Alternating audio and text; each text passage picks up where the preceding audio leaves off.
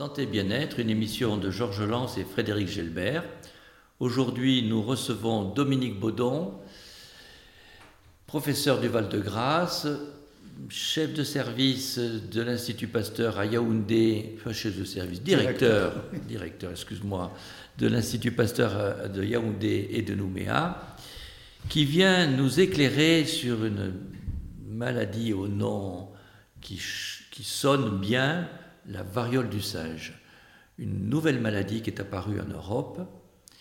Alors, la variole, on pensait que c'était fini. L'OMS avait déclaré qu'elle était éradiquée en 1980, la variole humaine. Est-ce une forme de variole? Est-ce une résurgence de la variole humaine? Qu'est-ce que c'est cette maladie? Bien, bonjour Frédéric et bonjour à vous tous qui nous écoutez. Euh, c'est différent de la variole humaine. Alors, le, virus est un virus apparenté à la variole humaine. C'est un poxvirus, comme on dit, hein, c'est-à-dire virus de la variole, mais il est différent du virus de la variole euh, euh, humaine. Mais il est quand même assez proche. Hein, il est proche. Il est proche. C'est pour ça, on le verra, que le vaccin contre la variole humaine est efficace contre la variole du singe. on en rediscutera. Si c'est un, un, petit frère ou un petit voilà, cousin C'est un petit frère. Ah, c'est quand même très proche. D'accord. Et alors, pourquoi du singe? Alors, en 1958, dans un laboratoire euh, de Copenhague, au Danemark, euh, un singe qui était importé d'Afrique pour des travaux scientifiques a présenté des éruptions cutanées qui ressemblaient à celles de la variole. Alors la variole, hein, je rappelle très, brièvement, c'est une maladie avec des, éruptions cutanées sur tout le corps, euh, qui était extrêmement grave et avec une mortalité très très forte. Donc ils ont prélevé des extraits de ces lésions cutanées et ils ont isolé un virus qui n'était pas le virus de la variole humaine, mais qui était très proche. Donc ils ont appelé ce virus le virus de la variole du singe. Et en 1970, en République démocratique du Congo, qui s'appelait alors le Zaïre, chez un enfant de 9 ans, on a isolé ce virus chez un enfant qui présentait des signes pouvant faire évoquer une variole. Et on a parlé à ce moment-là de maladie de la variole du singe. Alors, la variole humaine, elle avait comme caractéristique d'avoir un réservoir humain. Donc là, on a changé complètement de réservoir, puisque c'est apparu. Et alors, dans quel lieu et quels sont les, quels sont les sites réservoirs de ce nouveau virus? Oui, alors la variole humaine avait un réservoir strictement humain, c'est pour ça qu'on a réussi à l'éradiquer. À partir du moment où vous éliminez le virus, eh bien, il ne circule plus chez l'homme. Dans la variole du singe, c'est différent, le réservoir est animal. On parle de zoonose. C'est-à-dire que ce réservoir, on croyait, parce qu'on avait isolé le virus chez le singe, que c'était le singe. En fait, ce qu'on a montré, c'est que ce sont plutôt des petits rongeurs euh, sauvages des écureuils, par exemple, sauvages, qui sont dans les forêts, euh, qui vont véhiculer le virus et qui vont s'échanger le virus entre eux. Et ensuite, il y a la possibilité à l'homme de se contaminer. Alors, l'écosystème qui permet le développement, la circulation de ce virus, ce sont les forêts tropicales d'Afrique centrale et d'Afrique de l'Ouest. Il n'y a que là que le virus circule. Dans aucune autre partie du monde, il circule. C'est-à-dire que dans, cette, dans cette zone tropicale, il peut toucher différents types d'animaux aussi. Sauvages, hein, sauvages, dans les forêts. Dans les forêts. Alors ça veut dire que dans, dans, nos pays, il ne peut pas y avoir de, de, de zone réservoir de, de ce virus. Théoriquement, théoriquement, si vous prenez par exemple la Guyane française, vous avez des forêts qui ressemblent aux forêts Je parle de parlons de l'Europe, oui. Non, non, il ne peut pas y avoir de réservoir animal qui s'installe euh, hors l'Afrique. Donc, euh, a priori, donc on n'a qu'un problème de contamination interhumaine, mais ça, on en, on, en, reparlera après. Donc, le réservoir, il est bien déterminé, c'est un écosystème bien précis. Et donc, cette maladie, elle donne des, des, des des, éruptions cutanées avec des, des, vésicules. Et voilà, est-ce que ça peut toucher d'autres organes que, le, que, le, que, la peau? Est-ce que ça peut avoir une certaine gravité? Voilà, alors donc, en gros, hein, pour être très schématique, la maladie, ça ressemble à une varicelle qui serait un peu grave. Voilà. Et euh, il y a des différences, mais on ne va pas rentrer dans, dans ces détails. C'est une maladie qui est, dans l'immense majorité des cas, bénigne. Elle guérit spontanément elle se déclenche avec l'apparition des boutons. Il peut y avoir ce qu'on appelle des ganglions, hein, vous savez, des, qui réagissent. Ganglions qui réagissent. Alors dans la varicelle, il n'y en a pas, hein, c'est une différence. Et puis l'éruption cutanée va durer à peu près 15 jours. Ça va se terminer par des formes d'espèces de croûtes qui vont tomber, et à ce moment-là, c'est la guérison. Il peut y avoir des complications. Mais ces complications, on le sait parce qu'on a l'expérience de l'Afrique, elles viennent chez des sujets immunodéprimés. Que chez des sujets immunodéprimés. Et donc, la, la létalité, c'est-à-dire le pourcentage de décès parmi les cas, il est extrêmement faible. Alors, vous avez pu lire peut-être où vous avez pu écouter à la télévision qu'en Afrique, il y avait des zones où il y avait 1 à 10% de, décès.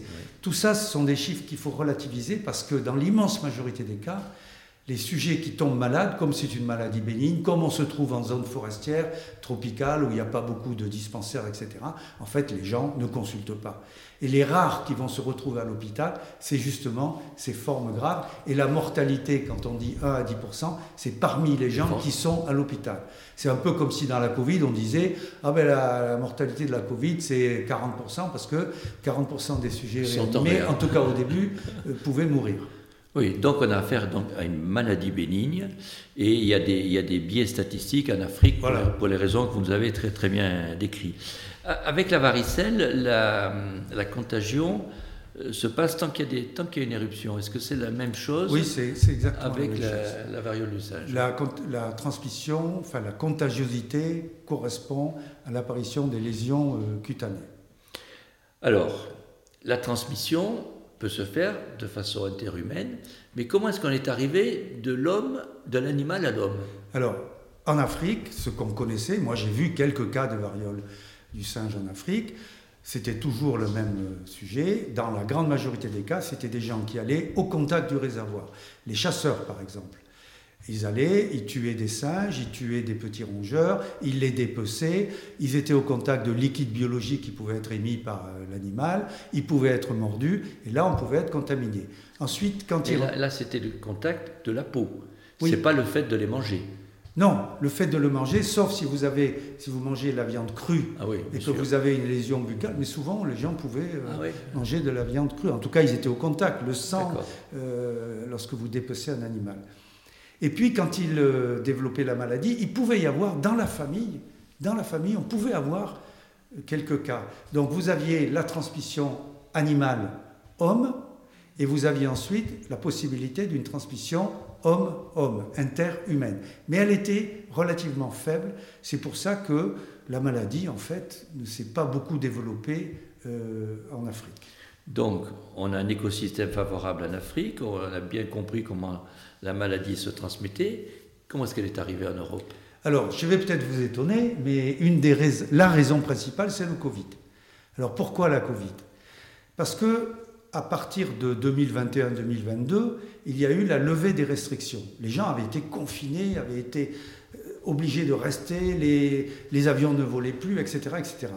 Et puis, avec la libération, entre guillemets, vous avez eu euh, le fait que les gens ont voulu se réunir, faire des grandes fêtes, des grandes fêtes populaires ou des fêtes dans des communautés. Et là, on va voir apparaître la communauté homosexuelle. Alors, je dis tout de suite, il n'est pas question de stigmatiser les homosexuels, je le dis, mais il faut tenir compte de l'épidémiologie des maladies, et c'est grâce à ces connaissances qu'on a pu, on le verra, orienter la stratégie de lutte qui est très efficace. Donc, au Nigeria en particulier, il y a eu des grandes fêtes euh, homosexuelles et il y a eu des expatriés, des touristes qui ont été contaminés. Le 22 mai 2022, premier cas de variole humaine en Europe au Royaume-Uni, chez un homosexuel. Et ensuite, comme vous savez, il y a des réunions fréquentes homosexuelles, il y a euh, des rapports fréquents, il y a des multiples rapports, etc. Il y a eu une explosion de, cette variole humaine dans ces communautés euh, homosexuelles. Et aujourd'hui, toujours, en France et dans le monde, 95 à 99% des cas, ce sont des cas chez les homosexuels. Donc on connaît très bien la façon dont s'est développée cette maladie. Voilà, très bien. Alors, tout à l'heure, je vous parlais de la transmission. Je voudrais être un petit peu plus précis pour expliquer cette explosion. Je vous ai dit la transmission interhumaine, mais elle nécessite un contact très étroit. On dit que c'est une transmission contact peau à peau. Vous devez toucher la lésion cutanée pour être contaminé. Euh, si par exemple vous aviez, vous, là, en face de moi, la variole du singe, je risque strictement rien. Donc il faut un contact très très étroit.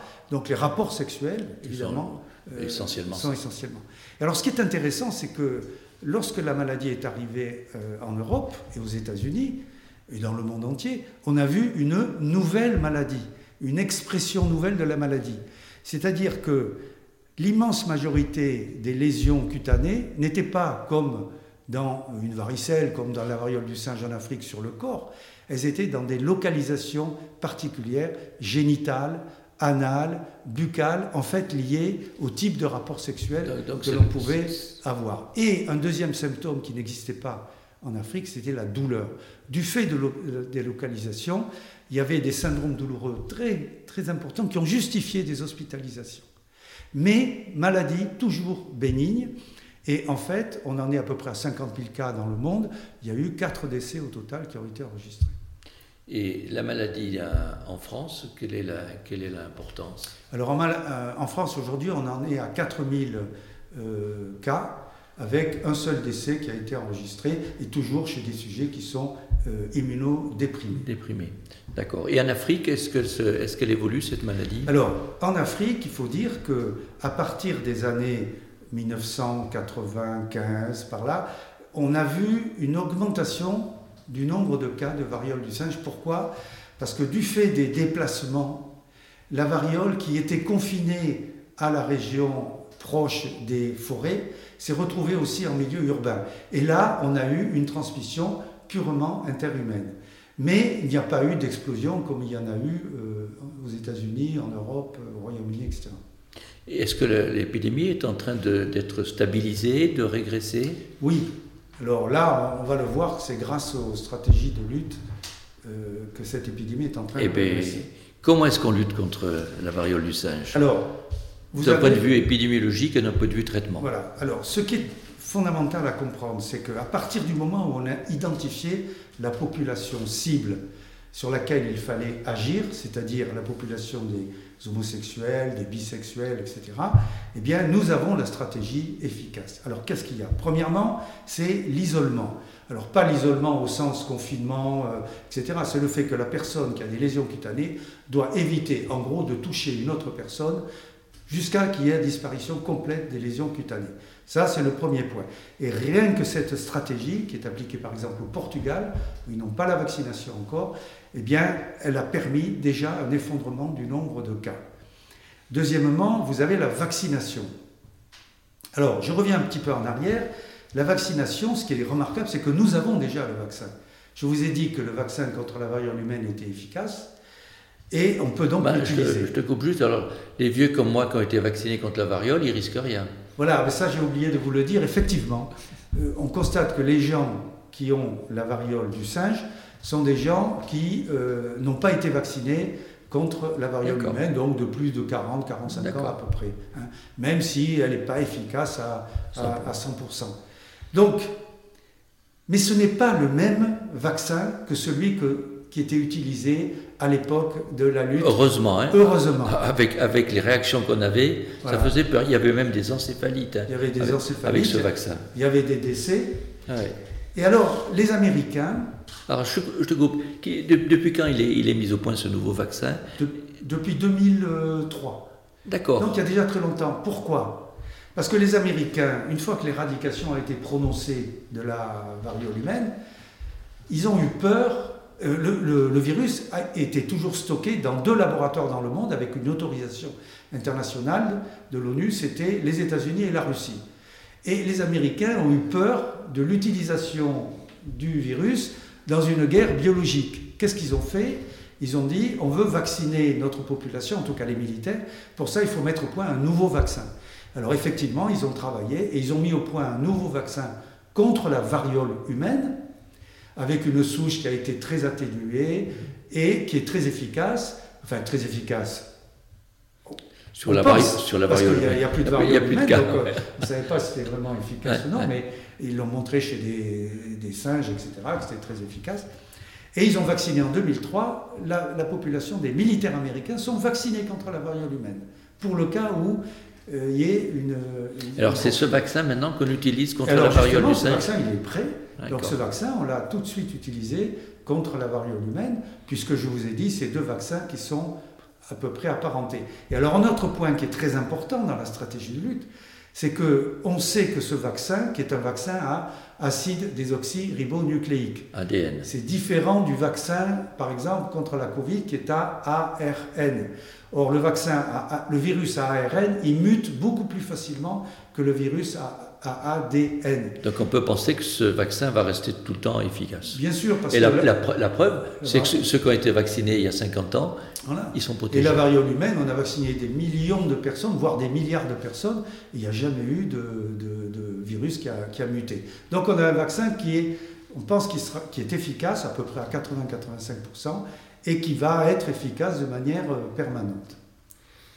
Et est-ce qu'on a mis au point quelques médicaments euh, Alors, particulièrement précis Je voudrais terminer sur la, stratégie de lutte. À cause de, je dirais malheureusement à cause de la peur de la stigmatisation des homosexuels, si vous vous souvenez bien le discours euh, du gouvernement français et de certains scientifiques, il ne fallait pas parler des homosexuels.